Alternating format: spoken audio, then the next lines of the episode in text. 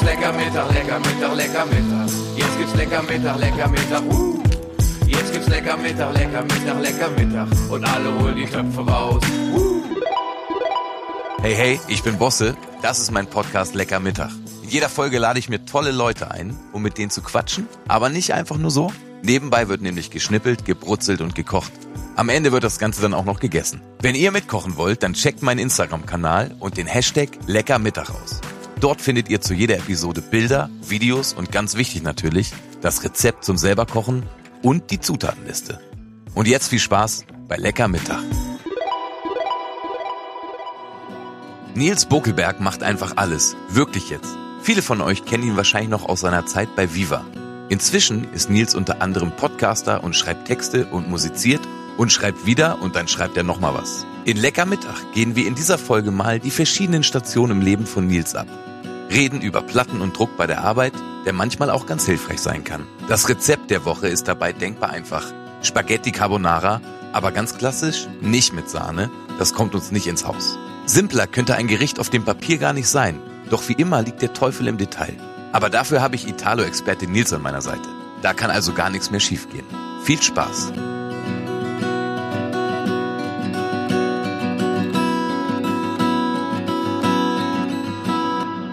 Stehe hier gerade mit Nils Buckelberg und ich freue mich richtig. Ich auch. Ja. Total. Lockdown-Frisur hast du gesagt. Ja, Ne? Lockdown-Frisur habe ich gerade. Nicht mehr lange, aber noch habe ich sie. Aber ich finde es gut. Es ist einfach, ich, es ist aber auch, ich habe die auch, wenn ich, wenn kein Lockdown ist, ich vergesse einfach so, ich, also mein Leben ist eine Aneinanderreihung von Momenten, in denen ich es vergesse, zum Friseur zu gehen. Okay, Bist du doller eitel eigentlich? Ich schätze dich so super uneitel ein. Eigentlich. Ich, na, ich bin schon auf eine Art eitel. Ich meine, wir sind öffentliche Personen, da ist, bleibt eine Eitelkeit. Ich glaube auch, dass die Eitelkeit ein großer Grund dafür ist, dass wir das machen, was wir machen, sozusagen. Äh, also ich habe schon, ich bin schon eitel, aber ich bin nicht, äh, ich versuche in ganz vielen Momenten das nicht zu sein oder zumindest nicht auf so eine unangenehme Art zu sein, irgendwie. Ja, Also es gibt, manchmal, es gibt manchmal so Sachen, wo ich denke so, ah, das sieht scheiße aus. Jetzt zum Beispiel, wenn ich irgendein Insta-Foto mache oder so, äh, dass ich denke, ah, das sieht scheiße aus. Und dann denke ich mir so, nee, komm, lass das doch mal normal sein, dass es auch scheiße aussieht, sozusagen. Stimmt, da bin ich auch dran. Ich, bei mir, mir fällt auf, dass ich ganz oft, also ich mache nicht so viel Selfies. Letztens habe ich versucht, ein Selfie im Garten zu machen, weil ich alleine war. Und jetzt neuerdings immer so ein bisschen von oben. Ja, ja, ja, Dass ich ein bisschen schmaler aussehe Ja, und dass die Augenringe nicht so doll durchkommen. ja, na, Genau. das, für die Augenringe habe ich die Brille. Ich, äh, also ich auch. Mittlerweile habe ich auch Schärfe, also Stärke drin. Ja. Mhm. Ich bin aber jahrelang hatte ich eine Brille mit Fensterglas, weil das geil von Augenringen ablenkt. Hat mir damals, ich, äh, meine Musikvideos drehe ich immer mit, mit Hering. Und der hat immer gesagt, also ich habe das seit meiner Kindheit, habe ich hier unten irgendwie so eine, so eine Delle. Ja. Kannst gucken? Ja. Ist so ein bisschen angerötet. Ne? Auf den Kinderfotos sehe ich immer schon aus wie Axel Schulz, wenn der richtig ein paar gekriegt hat. Und die Brille verdeckt das so wunderschön. Und mittlerweile bin ich nachtblind und äh, habe irgendwie Hornhautverkrümmung und so, deswegen macht es auch richtig Sinn. Naja, eben. Ja, das ist bei mir Ja, ist gut. Ja, genau. Aber ich muss schon sagen, ich kenne dich jetzt, jetzt schon seit so vielen Jahren vom Ja. Sehen. Angefangen von ganz früher, ich glaube sogar noch, war das vor Viva eigentlich mit deiner Band zeitgleich, ne? Naja, die gab es schon vorher, aber die ist natürlich, wir haben einen Deal erst bekommen, als ich bei Viva war. Genau.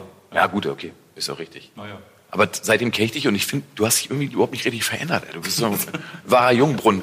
Ja, na, vielen Dank. Liegt das an der Kulinarik, also an der, äh, an der Brücke zu Italien oder was? Äh, Viel Olivenöl. Ja, auf jeden Fall viel Olivenöl, schon immer. Aber ich weiß nicht, ob es daran liegt. Ich, ich finde, es gab auch Zeiten, wo, es, wo man es mir wirklich angesehen hat, dass ich älter geworden bin. Also es gab schon auch so ein, so ein paar Lows in der Zwischenzeit.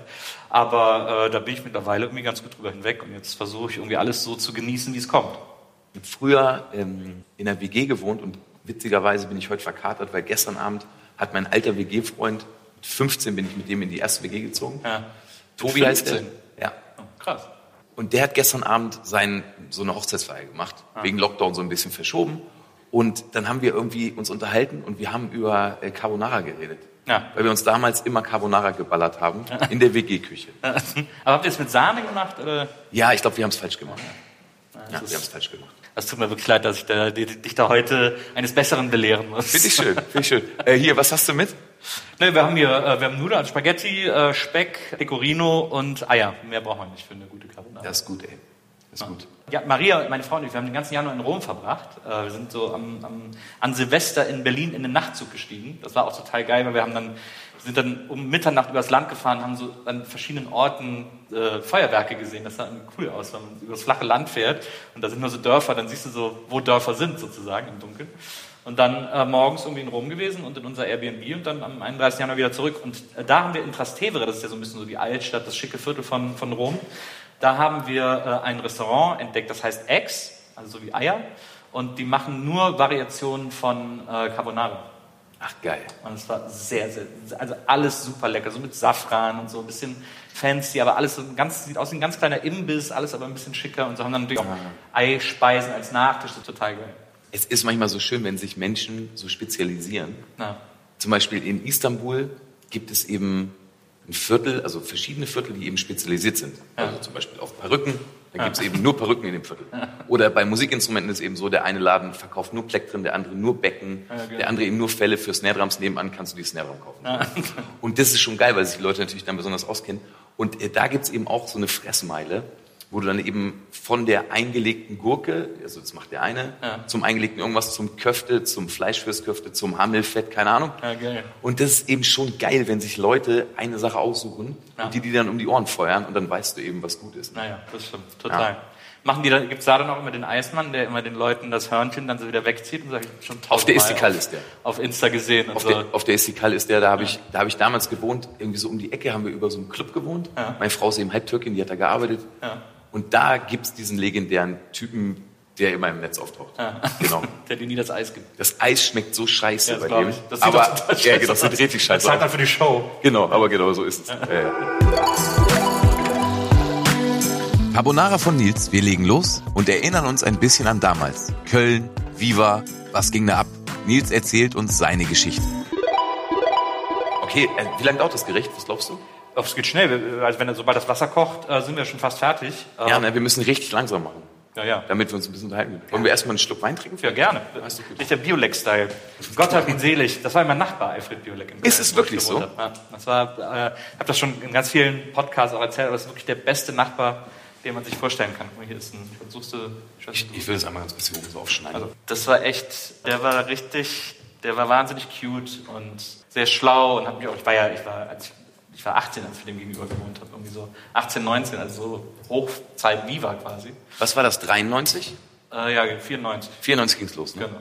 Also Ende 93 ging's los, da war ich noch 17 und dann, da ging dann Viva an den Start. Aber Ich kann mich noch so gut, also ich produziere ja ganz oft in Köln, ne? Ja, Alle meine Alben eigentlich immer in der Zülpicher Straße in einer Zwei-Zimmer-Wohnung. ja. Und Wohnen war aber immer irgendwo anders und ich musste, muss immer noch morgens an diesem Platz vorbei. Wie heißt der Platz? Medienpark. Achso, Mediapark. Mediapark, Ja, der Platz. ja. Und es ist schon so krass, weil guck mal, damals war, ich glaube, eins live war vielleicht noch nicht da, aber die EMI war auf jeden Fall da. einfach noch nicht, genau. Aber in dieser Hochzeit, wo man dann so dachte, Alter, hier passiert Kultur. Ne? Also als ich mich so, so 14 war, 15, 16, 17, da war ich dann da teilweise auch schon in meiner Schülerband. Ja. Und das war für mich immer so, Alter, was ist das hier? Ja, ja. Nur, also dann als Viva 2 kam ja sowieso, aber es war eben so, Alter, alle sind viel zu cool. Das ist, hier passiert so, ne? Das ist der Nabel der Welt. Und dann gehe ich da heute lang. Guck mal, damals gab es noch dieses Hotel, das Julie, glaube ich. So ein zweistöckiges Hotel. Dann gab es nebenan das Kino, was die Ja. neu gebaut haben. Da waren immer die fettesten Filmpremieren. Viva, Viva 2 waren unten drin. Ja. Und man dachte so, oh krass, Mola Abedisi. Uh. Und dann geht man da heute lang, ey, und dann ist da der Hund begraben. Ja, klar. Dann ist das Wahnsinn. auch, die Zeit ist durch. Ne? Also ich meine, EMI gibt's ja nicht mehr, Viva gibt's nicht mehr. Also und Viva ist ja auch schon, äh, als ich auch nicht mehr da war, sind sie ja dann auch aus dem Mediapark weggezogen äh, und sind nach Mülheim rüber und so, weil es äh, größer und billiger war und so. Das ist, die Zeit ist einfach durch. Das, das war auch super damals. weil Ganz am Anfang waren wir noch draußen im Ossendorf. Ja, genau. Äh, am Arsch der Welt irgendwie. Und dann äh, sind wir plötzlich da in die Innenstadt gezogen. Das war für uns alle total geil. Ich bin immer mit dem BMX-Rad zur Arbeit gefahren irgendwie. Und dann standen da so die Teenies so, oh, Nils Bokelberg, wenn ich da irgendwie Ja, mit dem Fahrrad ankam und so. Fanden die irgendwie aufregend. Aber äh, ich weiß auch, unten in der Tiefgarage, da sind ja dann immer alle mit dem Taxi angekommen und da äh, haben dann deswegen die Fans immer gewartet, wenn die Bands zu interaktiv kamen. Genau. Und äh, zu der Zeit war damals Alex, die war auch bei mir im Podcast, Alex Bechtel. Äh, Kenn ich. Die war mit dem äh, Benjamin von äh, the Act zusammen.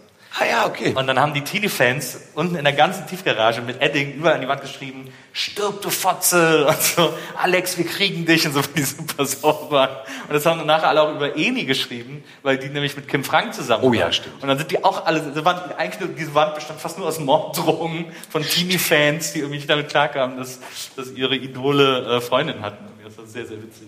Stimmt, ich kann mich sogar auch noch an die Tiefgarage erinnern.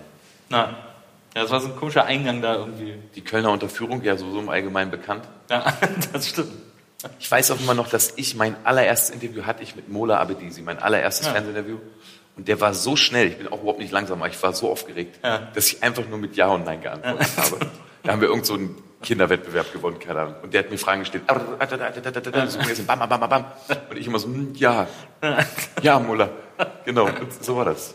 Und das muss auch da gewesen sein. Bevor Viva irgendwie an den Start gegangen ist, ich war ja, äh, ich bin ja da im Kölner Raum aufgewachsen, deswegen war dieses, war diese Nähe zu den Medien immer was ganz Aufregendes, aber auch immer was sehr äh, Selbstverständliches. Also es gab, sehr gut. Ah ja, was ich kurz sagen wollte, was ihr zu Hause jetzt auch machen solltet, ey, macht euch sofort einen auf. ja, unbedingt. Wir haben ganz viel Schön Zeit, zu sehen. wir haben ganz viel Zeit zu reden und das Essen machen wir gleich. Genau, ich würde einen eingießen, Entschuldigung, ich habe dich Ja, gerne. Nee, alles gut. Also es gab immer, äh, es gab immer so eine, so eine starke Nähe zu den Medien. Wenn du in Köln aufgewachsen bist oder unterwegs warst, ich weiß noch, es gab immer das Medienbürgerfest, so hieß das. Das gab es zu Viva-Zeiten auch noch, glaube ich, ein, zwei Jahre. Äh, und dann aber nicht mehr, wo, äh, Dankeschön, Gerne. zum Wohl erstmal. Geil. Freut mich sehr. Also als ich so, äh, als ich sechs war, da äh, war bei uns in, äh, ich komme aus Wesseling, das ist so zwischen Köln und Bonn, so eine kleine Stadt, und da war äh, vom WDR, es gab ja damals dieses westdeutsche Werbefernsehen äh, im ersten, und da war die erste Folge einer Live-Show, die hieß Konvoi, wo äh, der WDR mit so einem Truck, wo eine Bühne war, in so verschiedenen Kleinstädten sich auf den Marktplatz gestellt hat und da so eine Musikshow gemacht hat. Und da haben dann irgendwie Alphaville gespielt und so, und das wurde alles irgendwie live äh, mitgefilmt auf dem Rathausplatz in Wesseling, wo, wo wirklich, glaube ich, Alphaville nie hin wollten. Ja, Und ja. haben dann irgendwie so Big in Japan gespielt und so. Und äh, das, dadurch war immer so, das war immer aufregend, aber immer so erreichbar, weißt du, so, so Fernsehen und Medien und so. Und weil ich halt Fernsehen einfach immer total geil fand, war das für mich immer alles mega aufregend so.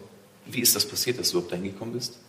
Ich war in Wesseling bei so einer, bei so einer Stadtzeitung, ich habe bei so einer Stadtzeitung geschrieben und der Chefredakteur hat irgendwann mal gesagt, hey, die machen da so ein deutsches MTV, bewerb dich da mal, ist genau das Richtige für dich. Und ich war, glaube ich, in Wesseling bekannt als einer, der quasi sich immer auf jede Bühne stellt, die man ihm hinstellt und einfach anfängt zu reden. Ich hatte damals auch schon eine Band, äh, also beziehungsweise meine, meine Band, die ich dann als Fritten und Bier, die ich dann später hatte, hat so verschiedene, hat damals schon verschiedene Inkarnationen gehabt äh, verschiedene Besetzungen, wie das natürlich ist so als Teenager, äh, aber es war eigentlich fast immer eine Zwei-Mann-Band und es war immer sehr trashig und es hat immer daraus bestanden, dass ich ganz viel gelabert habe. Ja, ja. Weil da war natürlich, als ich das erste Mal Helge Schneider gehört habe, auch eine totale Offenbarung für mich, dass man sowas auch machen kann. Irgendwie so. Für wen nicht? Ja, total. Ja. Das, also krass. So, als, ich weiß noch, das erste Mal war, war irgendein Special von ihm im WDR, habe ich mir dann so aufgenommen und ich konnte die irgendwann auswendig, die Kassette, weil das so, das war so, so, so ja, weiß ich, mindblowing. Auf jeden Fall, ich habe let, im letzten alte Kassette gefunden, die haben wir wirklich im Sprinter, also auch damals, so, die haben wir rund gehört und es konnte jeder auf einmal mitlabern. Ja. Wie krass man dann doch mit dem sozialisiert ist und was das für ein großes Glück ist, weil Humor ist ja gerade in Deutschland auch immer so eine Sache. So, ne? Das stimmt. Und das hat, der, hat, der hat einem so die Augen geöffnet, dass man irgendwie. Aber ich kenne heute auch immer noch zwei, drei Leute, die es immer noch nicht so richtig verstehen, was ich überhaupt Ich gar auch. Genau. Meine Eltern zum Beispiel, Genau. für die war das immer Horror. Das ist ein Horror, ne, Ja, für die manche. haben gesagt, was soll das? Äh, aber ich, es war natürlich, wenn man da einen Draht zu hatte, war das, ja, das wirklich, war das wirklich Augenöffnen, weil sowas gab es jetzt vor dem einfach nicht. Und hast du, hast du das Gefühl, der, der Stadtanzeiger-Typ hat gesagt, du sollst dich da bewerben, weil du auch so ein bisschen offensiv warst in der Redaktion? Ja, der wusste einfach, dass ich so eine Lavabacke bin. Ja, ja. Das, er hat gedacht, das ist genau der Richtige für Ja, den. die Hat er als erstes an mich gedacht. Ja, ja. Der hat, das war für den völlig klar, dass ich dahin muss. Äh, Und ich habe es dann, ich hatte lustigerweise sogar schon davon gehört. Ich bin nämlich jedes Jahr auf die Popcom gegangen damals. Oh ja. Ähm, aber ohne da was irgendwie machen zu können. Also ich war quasi, ich glaube bei der, bei der Popcom war ich dann sogar als Pressevertreter äh, akkreditiert, aber ich war mal äh, auf der ersten, oder ich glaube es war die zweite Popcom in Gürzen, nicht damals in Köln, da war die so ganz klein. Da bin ich da, bin ich da hin und, und da war ich 15 oder so. Und dann gehe ich so vorne zu Gast, sag, ja hallo, ich würde hier gerne rein und so, was kostet das denn? Und die so, ja, ist nur für Fachbesucher und so. Und ich so, ja, das bin ich ja gar nicht. Und so. Und ich wollte mir das einfach mal angucken und so. Die so, ja, okay, komm rein. So, dann haben sie mich so reingelassen, einfach so, dann bin ich herumgelaufen, bin so an jeden Stand und überall hatten die Plattenfirmen so ihre neuen Acts präsentiert und so. Ne? Aber natürlich hatten die fast nie Platten dabei oder nur ganz selten, weil darum ging es ja gar nicht. Aber ich immer so, oh, kann ich die Platte haben und so. Also weil ich der einzige Nicht-Fachbesucher auf dieser, auf dieser Mini-Popcom war. Und da weiß ich noch, da habe ich am Stand von der Sony, habe ich damals das erste Lassie Singers Album die Hand Ja. bekommen äh, auf Vinyl. Und das war, ist auch seitdem eine meiner absoluten Lieblingsplatten. Also sowieso die ersten beiden Lassie Singers. Aber Definitiv. Aber wie ist das bei dir?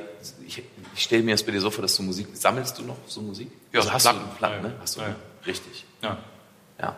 Also das ist jetzt richtig. Ich, zeitlebens immer mal wieder ein paar Plattensammlungen. Also ich hatte als, als Teenager viele Platten, dann sind die irgendwann mal bei irgendeinem Umzug verschwunden. Dann hatte ich irgendwie ähm, als zu Viva-Zeiten habe ich mir glaube ich mehr CDs gekauft als Platten damals, weil das irgendwie einfach praktischer war. Und ich immer habe aber dann regelmäßig große Teile meines Gehalts in den Saturn geschleppt und mir da einfach bin da einfach nachmittags durch und mir einfach Körbe voll CDs gemacht nach Hause und so und habe die auch ganz oft einfach nur nach Cover gekauft und so, wenn ich fand, dass das interessant aussah.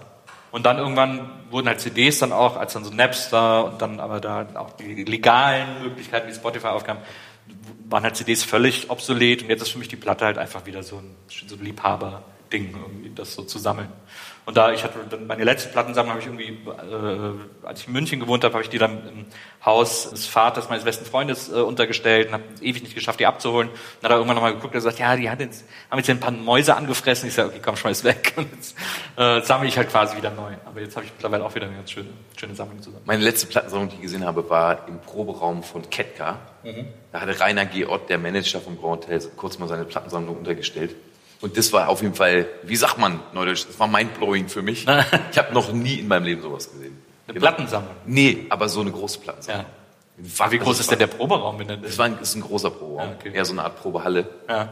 Und ich finde es ganz krass, weil bei mir ist es eben so, dass ich das noch nie gemacht habe und ich mich manchmal dafür schäme, dass ich so überhaupt gar nicht so Platten und kulturbegeistert bin. Aber ist es, ist es für dich, ähm, weil wenn man sich mal so anguckt, was du jetzt über diese vielen Jahre gemacht hast und Ja. machst, ne, dann hat das ja erstmal super viel mit Kulturinteresse zu tun Ja. und mit Bock. Ne?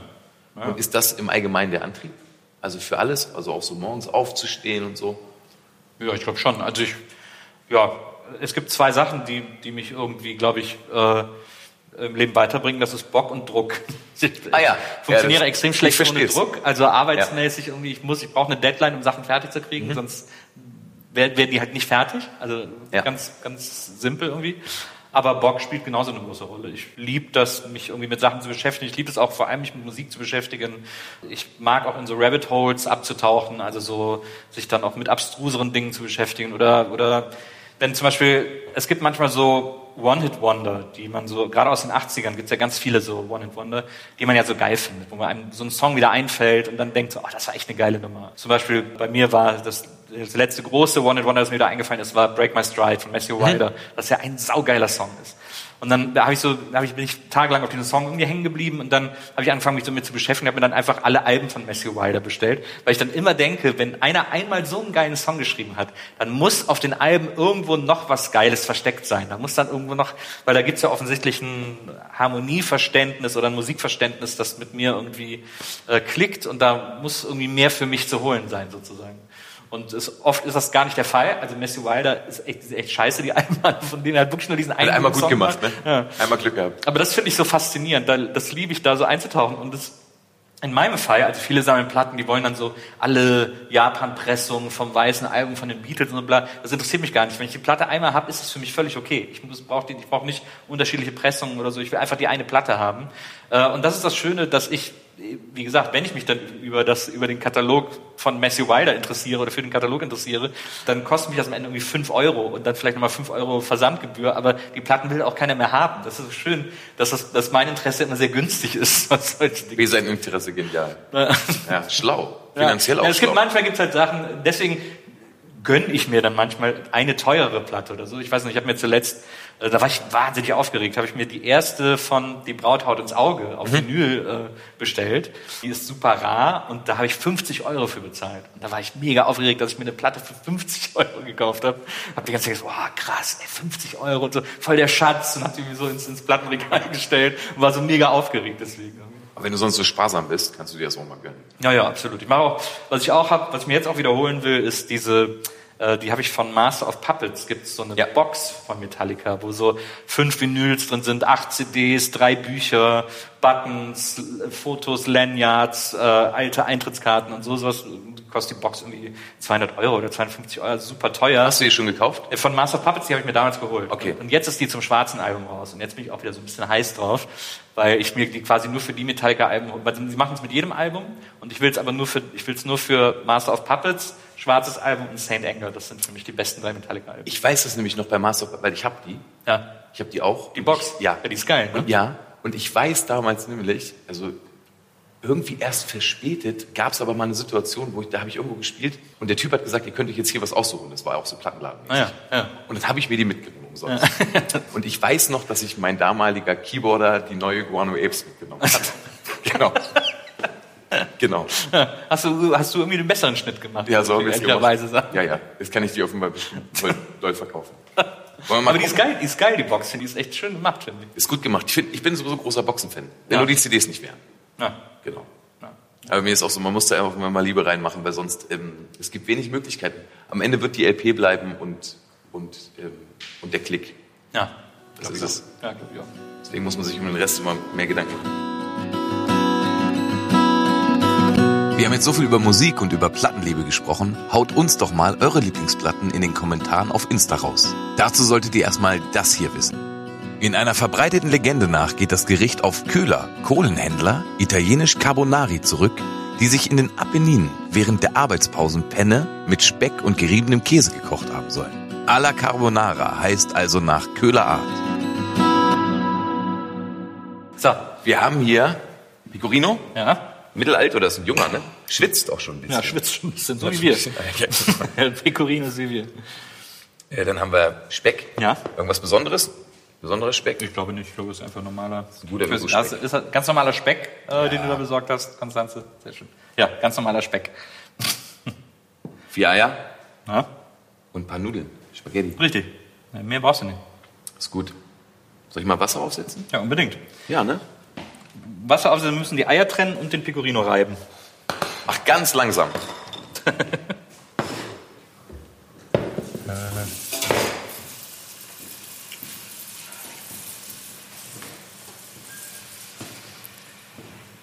Kochst du denn viel zu Hause? Ich koche ganz schön viel zu Hause. Ja? Ja. Ich bin irgendwie. Ich wohne aber auch da, wo man nicht so viel essen gehen kann. Ja. Außer man muss so ein bisschen weiterlaufen. Aber da ist offenbar nicht so eine kulinarische Ecke.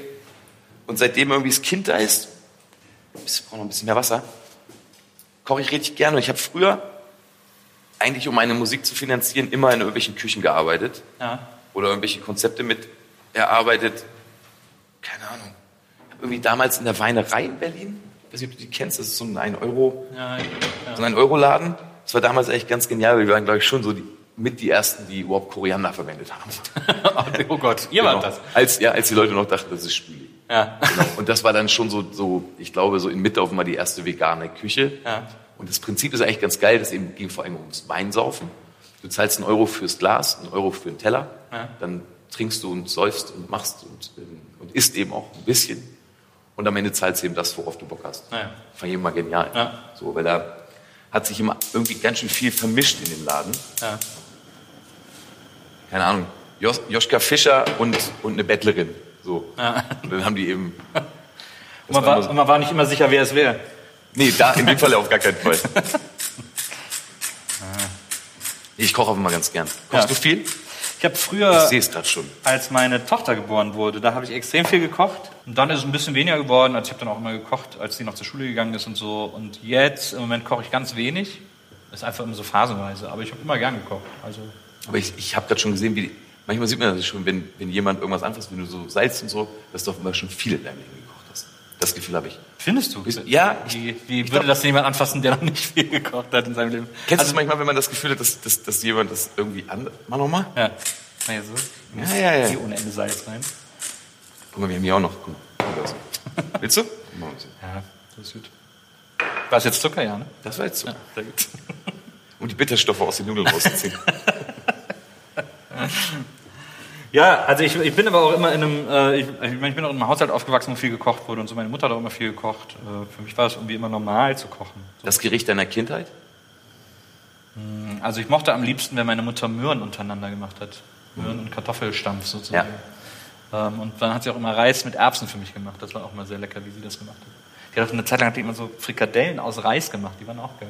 So Reisbratlinge quasi. Ja. Aber wenn ich jetzt so an so Stampf denke, dann denke ich vor allem an Buttergeschmack. Ja, ja, ja, das klar. Und Käsenudeln hat sie auch immer sehr lecker gemacht. Ah, das ist gut. Und so mit diesem, mit diesem Plastikschmelzkäse, den hat sie dann irgendwie so vermengt und so. Gibt's den eigentlich noch? Ich glaube, den gibt's noch. Ich habe den zuletzt noch mal geholt in dieser Goldfolie. Immer. Ja, ja, genau. Ja, den gibt's genau. Ja, ja. Den kann man dann auch mal in diese Suppe reintun. Ja, der ist immer in so komischen Regalen. Da musst du immer so im Regal gucken, wo so... Im Pfui-Regal. Also das ist ja in dem Regal, in dem Dinge sind, von denen man denkt, sie müssten in der Kühlung sein. Das aber nicht sind. In dem Regal ist auch dieser Käse. Da gibt's ja dann auch so Haarmilch und so zum Beispiel. Stimmt, Haarmilch gibt's auch. Ja. Mhm. Aber wie ist das bei dir so? Also hat Essen und Trinken, ähm, was macht das so mit dir und deiner Laune und so? Also hast du das auch, weil ich habe das zum Beispiel ganz, ganz oft, dass wenn ich so scheiße esse, mhm. dass es mir irgendwann nach so zwei, drei Tagen eben komischerweise auch so geht. Ja. Und dass ich merke, je älter ich werde, desto mehr habe ich Bock auf Genuss und auf. Es muss gar nicht so besonders sein. Ich finde Sachen, die schnell gehen und ähm, ich finde auch so Prollfressen richtig gut. Ja. Aber ich kann es irgendwie ganz, ganz selten nur noch so ein paar Tage. Ja, also das bedeutet, meine Frage, bist du eigentlich, also wie ist es bei dir mit der Leidenschaft und dem Gourmettum? Also also ich liebe wahnsinnig, äh, ich mag gutes Essen wahnsinnig gerne und ich mag es mir auch mal was zu gönnen und ich gehe auch mal irgendwie, ich gehe zum Beispiel super gerne hier in Berlin in die Galerie Lafayette die haben ja unten diesen Supermarkt, wo es nur französische Sachen fast nur gibt und so. Und das liebe ich. Da hole ich mir dann so ein, aber da hole ich mir jetzt auch nicht den fancy Hummer oder so, sondern hole ich mir einfach so ein Töpfchen Rillette, also Gänseschmalz, das ist ja quasi französisches und hole mir ein geiles Baguette und dann setze ich mich damit zu Hause hin und freue mich einfach den ganzen Abend, dass ich dieses geile Zeug essen kann. Ne? So was, also es ist, ich mag schon die besonderen, ich mag auch gute Sachen, aber ich, ja, ich, für mich ist das einfach wichtig, dass es mir schmeckt und dann, äh, ich, was, ich, was du sagst, oder was du erzählst, kenne ich auch. Also ich mag das auch, je älter ich werde, desto weniger, vor allem so abends, spät abends mir nochmal irgendwie so Scheiße reinschaufeln, wie ich das früher voll gerne gemacht habe. So, äh, so, ja, das geht so gar nicht mehr, weil ich dann einfach ich schlafe dann auch nicht quasi und ich bin dann irgendwie drei Tage am Arsch. So, ne? Ich habe echt das Gefühl, es verkatert mich so richtig. Naja, total. Ich weiß auch nicht, wie ich sagen soll, aber ich konnte es früher richtig gut ab. Und ich, ich habe das früher nachts um elf nochmal schnell zum Meckes ja, normal. Menü holen und so, yeah, geil und so.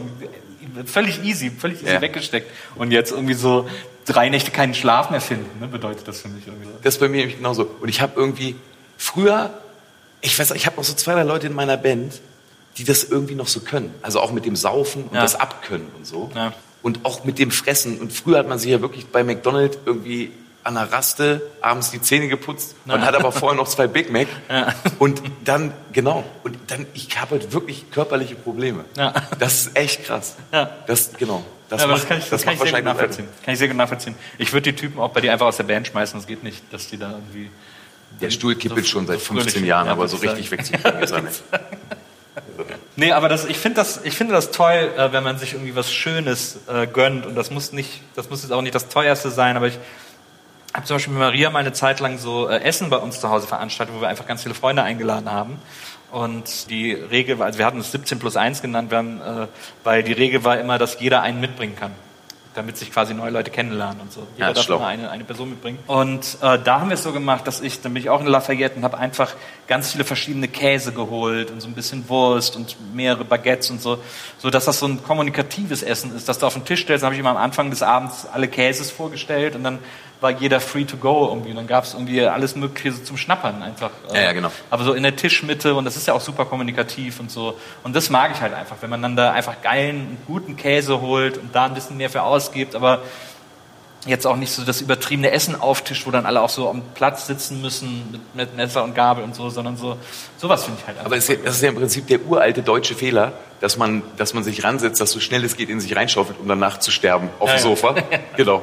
Damit man bloß so wenig es geht redet. Naja, genau. Das ist schon lustig, ne? Aber ich habe irgendwie, ich hatte mal ein, einmal in meinem Leben so ein richtiges, so ein Fresskoma, dass ich nichts mehr machen konnte. Ja. Und das war in der Türkei, da gibt es ja eben auch diese Meses. Ne? Ja. Wie gesagt, je mehr man in den Süden kommt, desto, ähm, desto entspannter wird dir das Essen. Ja. Und also auf mehr Stunden wird es dann so angelegt. Und in dem Falle war es dann so, ich weiß gar nicht, ich glaube, ich habe da sechs Stunden durchgefressen oder so, und gelabert und natürlich gesoffen. Und wie schön das aber auch ist, dass man, dass sich dann irgendwann die Zunge so lockert, wenn es gut ist und man, glaube ich, einen geileren Abend hat als beim als beim 13 Uhr Mittagessen früher bei Oma, ja. wo man danach, wie gesagt, einfach nur noch ja, genau. äh, mit, mit Schweinedings einen auf den Kopf gekriegt hat. Ja, ich finde das auch, ich finde ja zum Beispiel auch dieses Konzept äh, aus südlichen Ländern, ich kenne das aus Italien, ich habe eine sehr enge Verbindung zu Italien. Meine Warum? Eltern, meine Eltern sind zum Beispiel schon immer nach Italien gefahren. Also ich habe drei ältere Geschwister. Als die noch im, als die noch nicht volljährig waren, sind wir immer in so einen Urlaubsort, in so einen äh, an der Adria gefahren, so ein Strandort, ein Badeort. Und als die dann aus dem Haus waren, ich bin der Jüngste von den dreien, äh, musste ich quasi noch mit meinen Eltern mit in Urlaub fahren. Dann haben sie aber gesagt, okay, jetzt sind wir free to go wherever we want. Und dann haben sie, sind sie in jedem Urlaub in einen anderen Teil von Italien gefahren. Kalabrien, Umbrien, Sizilien, ganze Gedöns irgendwie.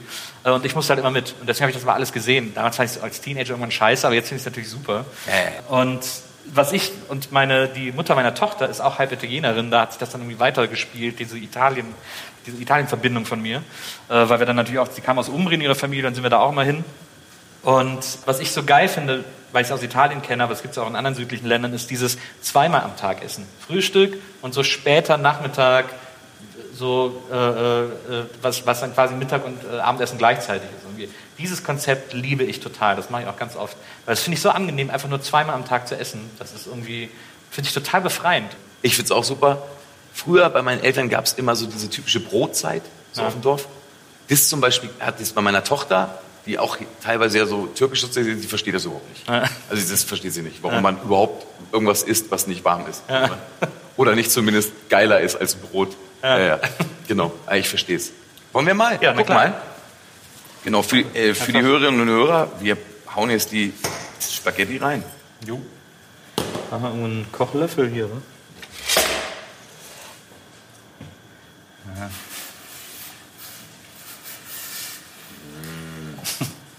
Wunderbar. Machst du, machst du sonst die Pasta auch mal selber? Du meinst dass die, die Pasta ja. selber selber mhm. machen?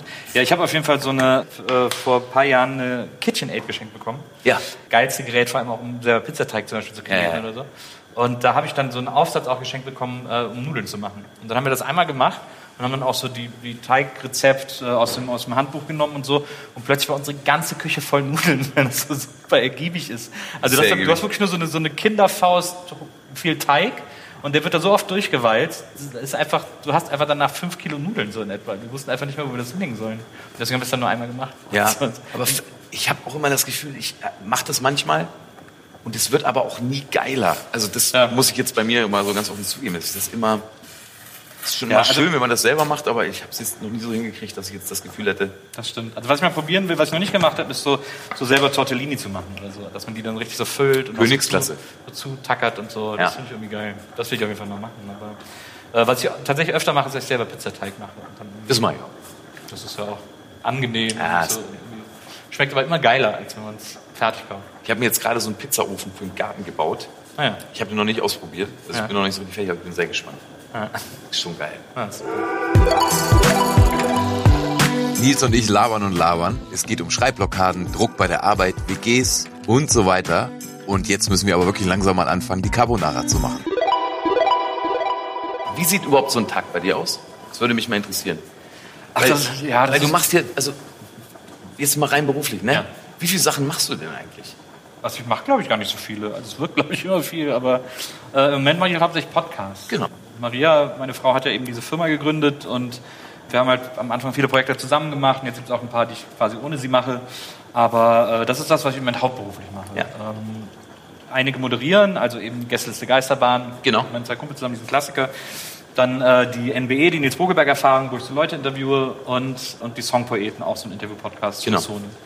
Ähm, das sind im Moment die Hauptpodcasts, die ich mache. Und ansonsten schreibe ich aber halt viel. Also ich äh, schreibe Podcasts, äh, ich sitze gerade, und da ist wieder dieses Deadline-Problem, ich sitze gerade an so einem fiktiven Podcast, wo ich mir die Story ausdenke und die soll, soll so zehn Teile haben und dann hatte ich so dann hatte ich mir vorher so einen Plan gemacht, was so in jedem Part passiert. Und dann habe ich das so geschrieben, habe ich so darauf losgeschrieben. Und dann habe ich, glaube ich, den, das siebte Buch, den siebten Teil irgendwie fertig gehabt. Oder war so mittendrin und merke plötzlich, fuck, das funktioniert nicht. Das ist totaler Bullshit. Ich kann von hier nicht so weiter erzählen, wie ich es vorhatte. Das glaubt mir keiner. Also es funktioniert nicht in der Story. Nach dem siebten Teil? Genau, im siebten okay, Teil. Okay, scheiße. Und ich so, oh Mann, ey, jetzt bin ich schon so weit gekommen. Und was man dann macht äh, als Autor sozusagen ist so, so eine Art Reverse Engineering, dass du, äh, du guckst, wie viele Schritte du zurückgehen kannst, um von da aus in eine andere Richtung weiterzuerzählen. Wie viele Schritte musstest du zurückgehen? Äh, ich habe dann das siebte Buch quasi gelöscht. Ich habe dann, aber okay. ich konnte im sechsten dann anschließen. Dann hat es mir gut gefallen, also hat dann auch irgendwie wieder funktioniert. Aber jetzt weiß ich nicht mehr, wie es ausgeht. Und das ist gerade jetzt so jeden Tag äh, das Pfeil wieder aufmachen am Schreibtisch. Es gibt einfach so viele Tage, die ich mit Scheiße vertrödel, weil ich mich nicht rantraue, weil ich nicht weiß, wie es weitergeht weil ich das jetzt quasi aus der Geschichte entstehen lassen muss. Und bist du, aber jetzt gerade bist du einigermaßen sozial verträglich, weil es gibt ja so viele Menschen, die nicht sozial verträglich sind, wenn sie, wenn sie schreiben, wenn sie zu grübeln haben. Ja. Wie ist ja. das, also, wie ist es bei dir? Nachts? Nee, nachts kann ich gar nicht mehr. Früher habe ich das irgendwie gut gekonnt. Mittlerweile will ich nachts echt nur noch pennen. Ich bin einfach so alt geworden. Geht mir auch Ich- so. Ich freue mich so zu schlafen jeden Abend. Das ist auch das echt, äh, Schönste auf der Welt. Absolut. Das ist echt schlimm. Außer wenn man was trinken gehen kann, dann bin ich auch noch immer gerne dabei. Aber ich liebe es so, abends schlafen zu gehen. Das ist echt abartig. Ja, genial. Ja, deswegen, äh, also es geht. Ich mache das echt tagsüber und ich versuche eigentlich immer im Moment so ein bisschen mir Situationen zu schaffen, in denen ich schreiben kann, wo ich nicht zu Hause bin. Dass ich irgendwo anders bin und da so ein bisschen.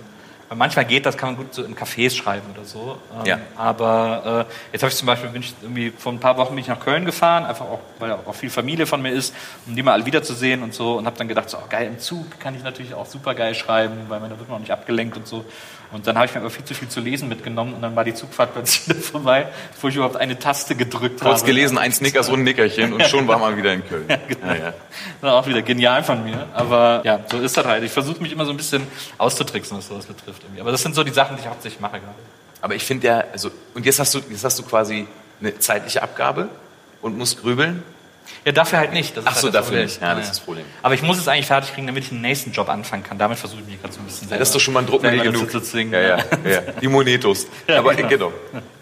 Ja, das ist natürlich auch immer sowas. Wenn man, ich will es natürlich verkaufen, wenn es fertig ist, aber solange es noch nicht fertig ist und es keiner weiß, dass es existiert oder so, zahlt ja auch keiner was für. Und dann Richtig. schreibst du halt quasi erstmal für die Schublade so und da muss man sich ja auch zu motivieren äh, können irgendwie. Äh. Aber bei mir ist es ganz genau so, weil ich, also ich mache das auch richtig gerne und ich grübel auch und so, das Ja. mache ich auch.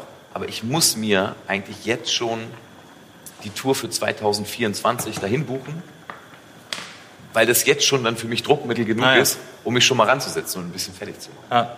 Und das ist ja, das ist ja noch nicht mal Selbstverarsche, sondern das ist dann einfach mal Fakt, dass das auch passieren muss. Und ähm, eigentlich ganz spannend. Und bist du dolle ehrgeizig? Also ärgerst du dich über dich selber und ähm, Weiß ich, ich, das ist zum Beispiel etwas, was ich dir gar nicht beantworten kann. Ich weiß immer nie, ob ich ehrgeizig bin oder nicht. Ich freue mich einfach mittlerweile über alles, was ich machen kann und was ich irgendwie achieve sozusagen. Also das, das ist wahrscheinlich so eine Art Stolz oder so. Aber ich weiß nicht, ob ich so, ob ich dieses, ich finde diesen, diesen Begriff Ehrgeiz immer irgendwie so, ich weiß auch nicht. Ich kann da irgendwie nichts mit anfangen. So, ich will's probieren. ich glaube, es ist noch knallhart, ne? Ja, gut. Aber ich finde es auch ein bisschen gut. Ich habe so dieses, ich habe so dieses, ich habe es nicht so in mir für irgendwas so zu fighten. Ja, das klingt jetzt auch doof, aber äh, ich habe das nicht so in mir, dass ich so Ehrgeiz hat immer sowas, sowas egoistisches finde. Und das habe ich irgendwie nicht in mir. Auch so was Verbissenes vielleicht. Ja, wahrscheinlich. Ja. Das ist mir irgendwie, das ist mir irgendwie fremd. Aber ich mache schon die Sachen, die ich mache, gerne und ich mache sie eigentlich auch gerne gut. Aber manchmal driftet es oder kippt es so ein bisschen in so ein Schreibleid sozusagen, wenn ich irgendwas schreibe, dass ich so denke, so, ah fuck, ich muss fertig werden, so, weil ich dann einfach sozusagen die Deadline auch so lange wie möglich rausgezögert habe. Und dann mache ich es ganz oft, dass ich Sachen äh, quasi auf Termin fertig schreibe und dann abgebe sofort damit ich sie weg habe. Dann sind sie so aus dem System, dann sind sie so raus und so. Ich habe aber gelernt, ich weiß sozusagen, dass sie besser sind, wenn ich dann nochmal drüber gucke und sie quasi nochmal überarbeite und verbessere. Aber ganz oft schaffe ich das nicht oder mache es nicht, weil ich sie einfach aus dem System haben muss. Und das ist eigentlich so ein bisschen bescheuert. Ist ein bisschen, weiß ich nicht, Selbstverhinderung. Ist ein glücklicher Zustand dann, wenn man was fertig hat und sich entspannt? Ja, absolut. Total. Ist das der glücklichste? Ich glaube ja. Ich glaube, der ist noch glücklicher, als wenn es dann irgendwie veröffentlicht wird oder rauskommt oder so. Für mich ist das ist der glückliche Moment, wenn es fertig ist. Ja, ne? hab. Ja. Wenn ich mich gerade überlege, ich glaube, bei mir ist es sogar auch so. Komisch, ne? Ja, naja, das Ding ist, wenn es veröffentlicht wird, die Leute glauben ja immer, äh, das hat zuletzt äh, Katrin Wessling, so eine Autorin, bei mir im Podcast erzählt, das fand ich, fand ich irgendwie ganz schön, also über Bücher, und so ähnlich sehe ich das auch. Die Leute glauben immer, dass es für dich das Besonderste ist, wenn's, wenn der Veröffentlichungstag ist, wenn du dann das Buch, die Platte äh, in der Hand hast oder den Podcast in der Download-App siehst oder was auch immer. Aber was die Leute halt nicht wissen oder auch nicht wissen können, ist, in dem Zeitpunkt, wo du das selber in der Hand hast, hast du dich noch vier Wochen jeden Tag zwölf Stunden damit beschäftigt und musst das irgendwie noch, ja, mach das Cover hier, ja, nee, mach das da, nee, sag das lieber da, nee, mach hier dies, das und jenes und so, das mal hier noch verbessern. Also ein Buch hast du zu dem Zeitpunkt gerade 20 Mal gelesen, wenn du Ja. es in der Hand hast. Äh, bei einer Platte, du hast dich Tag lang mit dem Artwork irgendwie rumgestresst, du hast Fotos gemacht, du hast das Booklet noch fertig gemacht, oh, wir müssen noch die Tracklist machen und so. Ja, aber auch mit der verfickten Bassdrum davor schon so lange. Genau, also, ja, ja, ja, ja, genau. Das in der Hand zu haben, eigentlich nur so eine, ist halt so eine logische Konsequenz, aber ist dann nicht mehr so der Glücksmoment. Sondern der Glücksmoment ist, wenn das Presswerk sagt, so, jetzt gibt es kein Zurück, also wenn der Moment ist, wo Ja. es kein Zurück mehr gibt. Das ist der glückliche quasi. Ja, genau. Aber vielleicht hat es auch ein bisschen was mit Loslassen zu tun. Ja, dann, bestimmt. Genau, dann lässt man los. Ja, ja, ja genau. Weil ich nämlich auch, weil ich mich so oft frage, wann ich, also und das meine ich jetzt auch überhaupt gar nicht so im Privatleben, sondern wann ich beruflich eigentlich am glücklichsten bin. Ich glaube immer dann, wenn ich was fertig habe und ich auch das Gefühl habe, egal ob es anstrengend war oder nicht, dass, das jetzt, dass da was entstanden ist. Und ganz oft ist der Tag danach eigentlich immer der schönste. Ja. Weil ich das Gefühl habe, ich kann nur rumhängen Ja. und habe trotzdem richtig was auf dem Buckel. Ja. Ja, auf der gut. Habenseite. Und nach ein paar Tagen hat man dann auch wieder Bock. Aber ich mag das total. eigentlich gern. Ja. So, ich muss jetzt, wir müssen mal die Eier trennen, weil wir müssen nämlich gleich das. Genau, wir haben hier vier Eier, die werden Ja. jetzt getrennt. Die Nudeln sind auch schon bald soweit, ne? Genau, ja, die sind nämlich gleich soweit. Deswegen haben wir gerade ein bisschen, habe ich ein bisschen getrödelt. Ja, die sind mal, jetzt schon weit. Ja, ja, eben. Wir brauchen, wir brauchen irgendwie, äh, wenn wir es gleich abgießen, müssen wir so ein bisschen so einen Becher Wasser auffangen, von dem Nudelwasser, Okay. damit wir das benutzen können.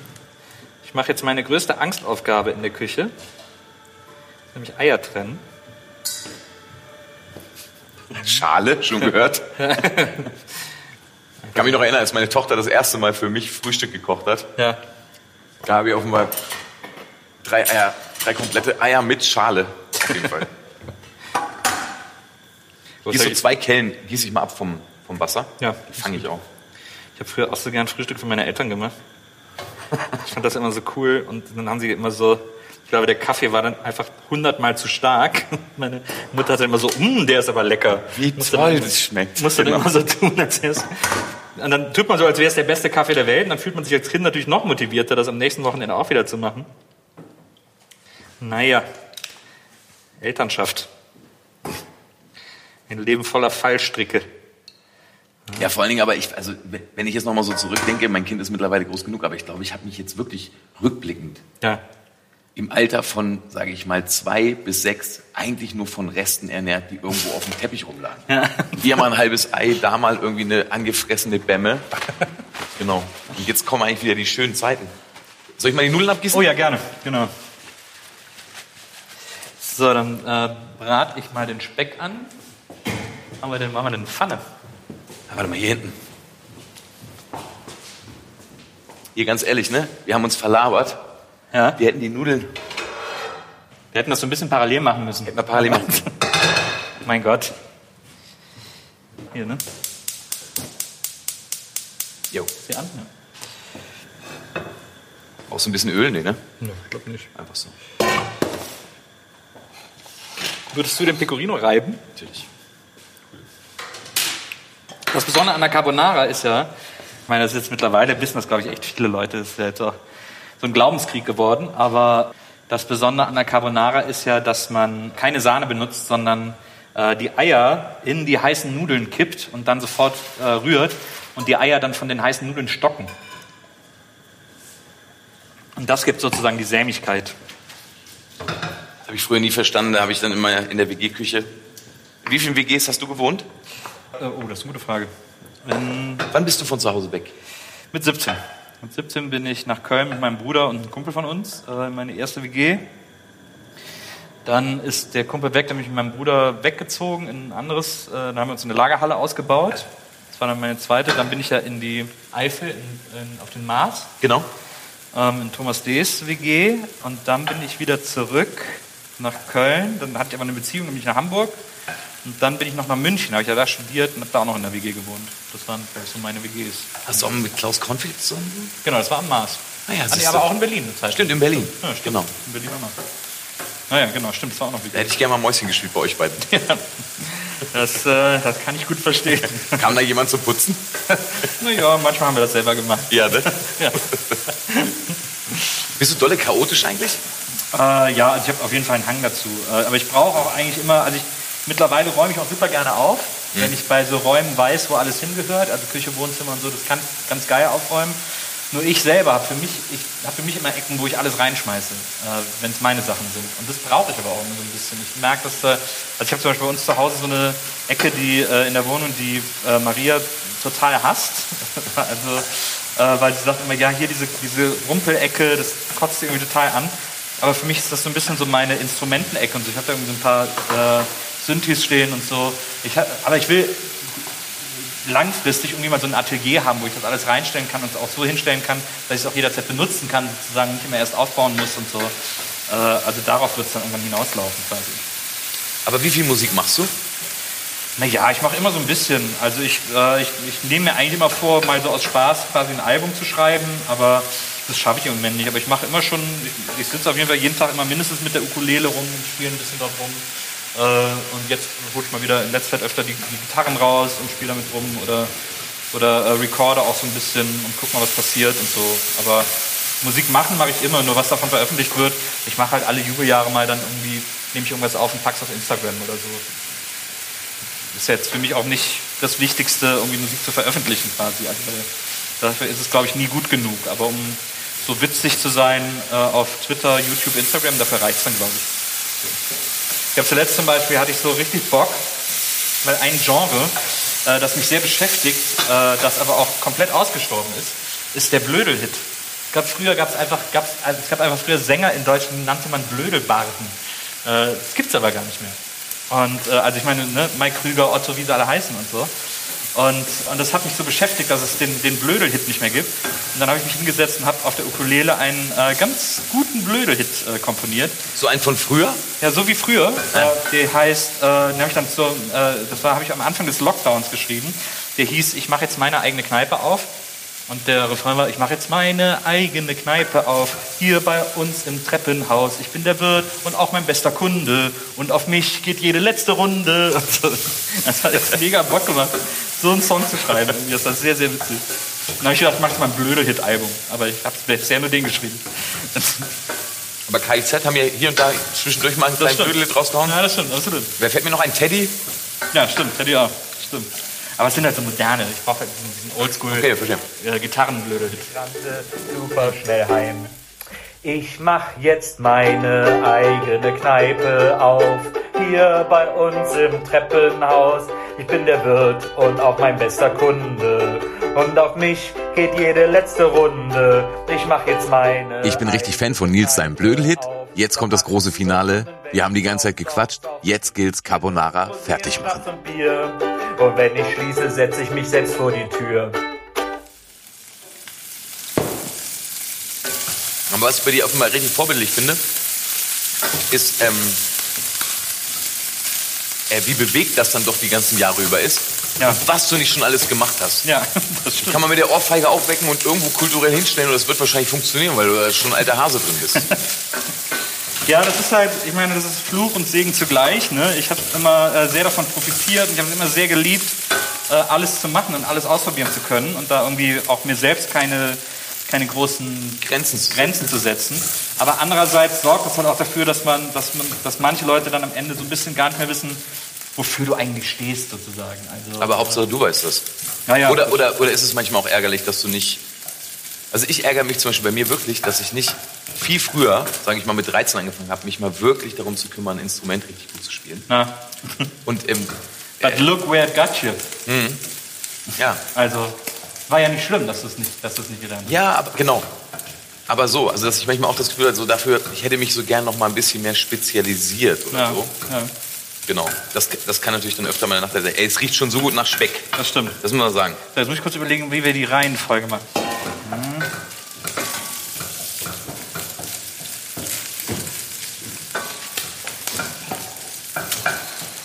Oh, ich habe jetzt hier die Pasta noch einmal ganz kurz ja. das heiße Wasser gehalten. Je länger der anbrät, desto besser. Was die Deutschen, ich war äh, 2019, als man noch reisen konnte, weißt du noch damals, äh, da war ich äh, mit Maria und ihren Eltern in Amerika. Da haben wir so einen Roadtrip an der Ostküste gemacht, von Miami nach New York. Und was einfach so geil ist in Amerika, ist ja Speck. Also weil die den einfach kross braten. Ja. In jedem, selbst wenn du zu einem amerikanischen Restaurant in Deutschland gehst, immer so labbrig, immer so leicht labbrig. Und so, die raffen einfach alle nicht, dass der ultra kross sein muss, damit der geil ist. Ich sag mal so, das, was du hier, also das, was du jetzt hier gegangen hast, ist immer noch mal ein Roststoff. Wir sind am guten Weg. Ein guter Roststoff. ja, pass auf, ich mach den jetzt einfach, weil das wir wollen wir nicht drin haben. Das nehme ich, ich esse es gern. Ich finde es ein bisschen gut. Das hier, wirklich? Naja, Okay. Mach's gut. Ja, ist gut. Speck in die Pasta. Genau. Den Speck auf die Pasta drauf. Wo ist das hier, ne? So. so. Ein bisschen einrühren. Die ganze, ich habe so echt noch nicht gemacht. Hm. Machen wir jetzt die Eier rein. Und dann können wir auch gleich den Pecorino reinmachen. Jetzt müssen die Eier auch immer gut frisch sein, wenn man die halt roh verarbeitet. Und jetzt einfach den Pecorino so reinstreuseln. Genau. Ja, sehr gut. Das ist sehr, das wird sehr schön. So. Du sagst mir, ich aufhören soll. ja, na, ist so gut. Alles rein. Mal rein. Oh, geil. Ich hab richtig Bock. muss alles geil heiß sein, damit das alles geil stockt und schmiert und zerläuft. So, da sieht man auch, da werden die Nudeln auch so geil gelb, wenn man nur Eigelb benutzt. Man kann auch übrigens die ganzen Eier machen, aber Wir nehmen nur das Beste vom Ei. nur Eigelb ist halt noch geiler. Und schön viel rühren, damit das alles schön stockt. Ey, bei dir würde ich echt gerne mal zum Essen kommen. Ich seh's grad schon. Ja, Komm mal vorbei, ich lade dich mal ein. Du hast einen guten Rührer. Na gut, rechte Hand. Machst du gut. Können wir alle gut. Kennst du viele Leute, die irgendwie kreativ sind oder die ähm, Kultur lieben und so weiter und Kunst gern mögen? Dass die, ist es auffällig, dass die alle gern auch kochen und auch gut? Oder stimmt das eigentlich gar nicht? Denke ich das immer nur? Ich glaube, das stimmt nicht. Ich glaube, äh, gerade in der, glaub, gerade bei Kunst äh, gibt es viele, die eigentlich viel lieber essen gehen. Ich habe das Gefühl, dass Kunst immer in Restaurants stattfindet, sozusagen. Also auch Kunstleute und so. Ja, wenn es finanziell geklappt hat. Ja, ja. Sonst lässt man sich einladen. Das stimmt. Aber, aber ich glaube, hier äh, Musiker und, äh, und Autoren und so, das Schon, ist, glaube ne? ich, viel selber kochen. Naja. Ey, wo du gerade Kim Frank gesagt hast, den möchte ich auch mal gerne mal einladen. Ja, Wo wir ist von, über Eni von dem Maiglöckchen gesprochen haben. Ja. Die ist ja eher im Backbereich tätig, ne? stimmt. Ist das, das Pfeffer? Nee. Weiß ich gar nicht. Oder ist das weißer Pfeffer, oder? Nee, ist Hier, kein Pfeffer, ist Salz. Ja, stimmt, die backt. Aber mit der ist ja auch, glaube ich, ewig nicht mehr zusammen. Nee, ich glaube auch nicht. Ich Das glaube schon, ich glaub glaub schon damals 25 Pup- Jahre nicht mehr. Puppy Love, ja. mit der habe ich ja ganz am Anfang moderiert, als sie ganz neu zu Viva gekommen ist, habe ich ja mit Eni moderiert. Hat die noch am Hausboot in Potsdam gewohnt, das fand ich mal wahnsinnig cool. Gibt es noch Freunde aus der Zeit damals? Aus der? Viva-Zeit interessanterweise gar nicht so richtig. Also das hat, da hat irgendwie nichts von... Es gibt so zwei, drei Leute, mit denen ich noch regelmäßig Kontakt habe. Und es ist auch so, wenn ich jetzt zum Beispiel Heike irgendwo treffe zufällig, Ja. ist das auch immer große Freude Scheiße, und die so. hat ja auch da gearbeitet. Ja, ja, ja. Wir waren ja beste Freunde, weil hier die große Fritz und Bier singe. Heike, bitte knutsch mit mir. Stimmt. Habe ich ja für sie geschrieben damals. Also, äh, das, das Wiedersehen ist immer schön. Auch jetzt zum Beispiel Alex Bechtel war ja bei mir im Podcast und so. Das war total nett, aber das sind alles keine tiefen Freundschaften oder so. Das ist auch, ich meine, ich glaube, dass das unter denen vielleicht das sogar noch ein bisschen gibt, aber äh, ich war einfach, glaube ich, auch zu jung. Ich bin ja, als ich weg war von Viva, war ich 21. 20, als ich weggegangen bin. Ja, krass. So, und das ist natürlich irgendwie nicht das Alter, in dem man irgendwie die riesenengen Freundschaften äh, knüpft, glaube ich. Jetzt werden ganz viele Leute widersprechen. Was, mein bester Freund aus der Schule? Mit 21 Ja. war das wirklich. So, ich glaube, ich Geil sieht's aus. mal kurz. Und dann äh, haben wir irgendwo ein Gäbelchen. Ja, warte mal. Wunderbar. Schon noch mal das Frittchen.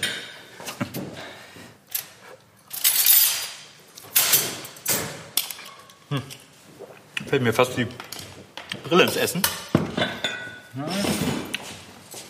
drauf noch ein bisschen Nudelwasser. Ja. Ich muss auch noch ein bisschen nachsalzen. Ist es wirklich so? Ist mir noch nie passiert. So meinst du? Ja. Alles gut.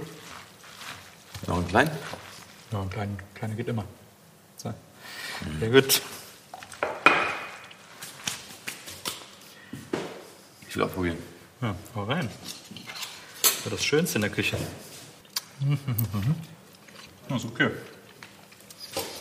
Ist auch gut. Mir fehlt immer noch Salz. Ja, ich glaube auch. Wir haben nicht gut genug gesalzen. Ein bisschen Salz kann Fall noch rein. Ich weiß nicht, was mit mir los ist. Du bist verliebt. ja. Jetzt. So. Jetzt habe ich es richtig versalzen.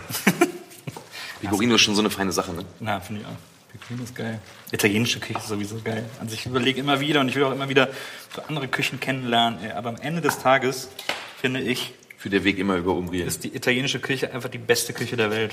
Muss man einfach echt sagen. Gibt nicht keine Küche, die so viele Gerichte beschert hat, die wir alle mm. jeden Tag essen können. Oh, ist so gut. Das ist köstlich. Ja. Ah, jetzt ist gut. Cool. Hm, lass uns anrichten. Ah, unbedingt. Hast du einen Teller? Meinst du hiermit? Guck mal. Klar.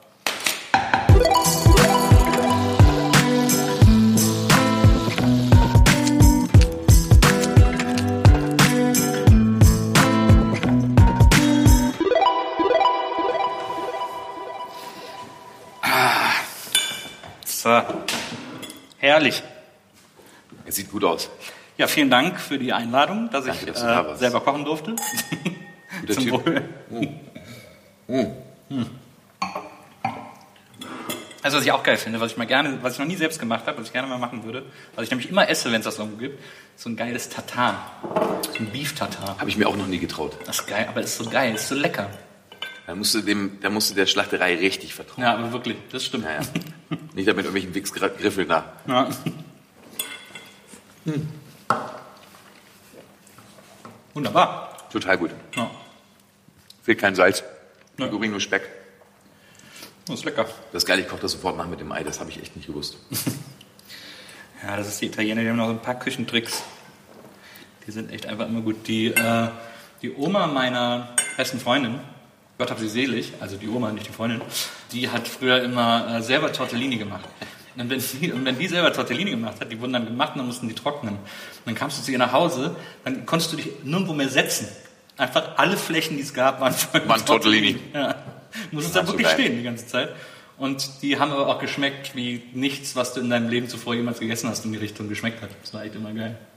Aber es ist so gut, wenn Leute eben einfach mit Liebe und einem gewissen Alter, weil dann haben die das eben auch einfach schon 500 Mal vorher gemacht, ja. die sowas um die Ohren kochen. Ja, ist geil. Da gibt es übrigens einen sehr empfehlenswerten Instagram-Account, der heißt, glaube ich, Pasta Grannies, wo nur so italienische Omas Pasta machen. Und mhm. du siehst, das sind auch so Handbewegungen, die die seit 90 Jahren machen. Ja, ja. Das ist total geil. Mhm. Äh, mit Ruhe und Leidenschaft und so ein bisschen Gewalt hängt da ja auch immer noch mit drin. Ja, ja. Wie, so eine Wie bei allen guten Dingen. Richtig. Ruhe, Leidenschaft und ein bisschen Gewalt. Verbleiben wir so? Ja, unbedingt. Danke fürs Kommen. Na, danke fürs Einladen. Guten Appetit. Ebenfalls. Oh, ich finde es voll lecker. Das war Lecker Mittag mit mir, Bosse, produziert von Pool Artists. Wenn ihr mehr Infos zum Podcast, Bilder und Videos von den Aufnahmen und die verschiedenen Rezepte mit Zutatenliste wollt, dann besucht doch einfach meinen Instagram-Kanal und unter Hashtag Lecker Mittag könnt ihr natürlich eure eigenen Kochversuche mit mir teilen. Ich freue mich.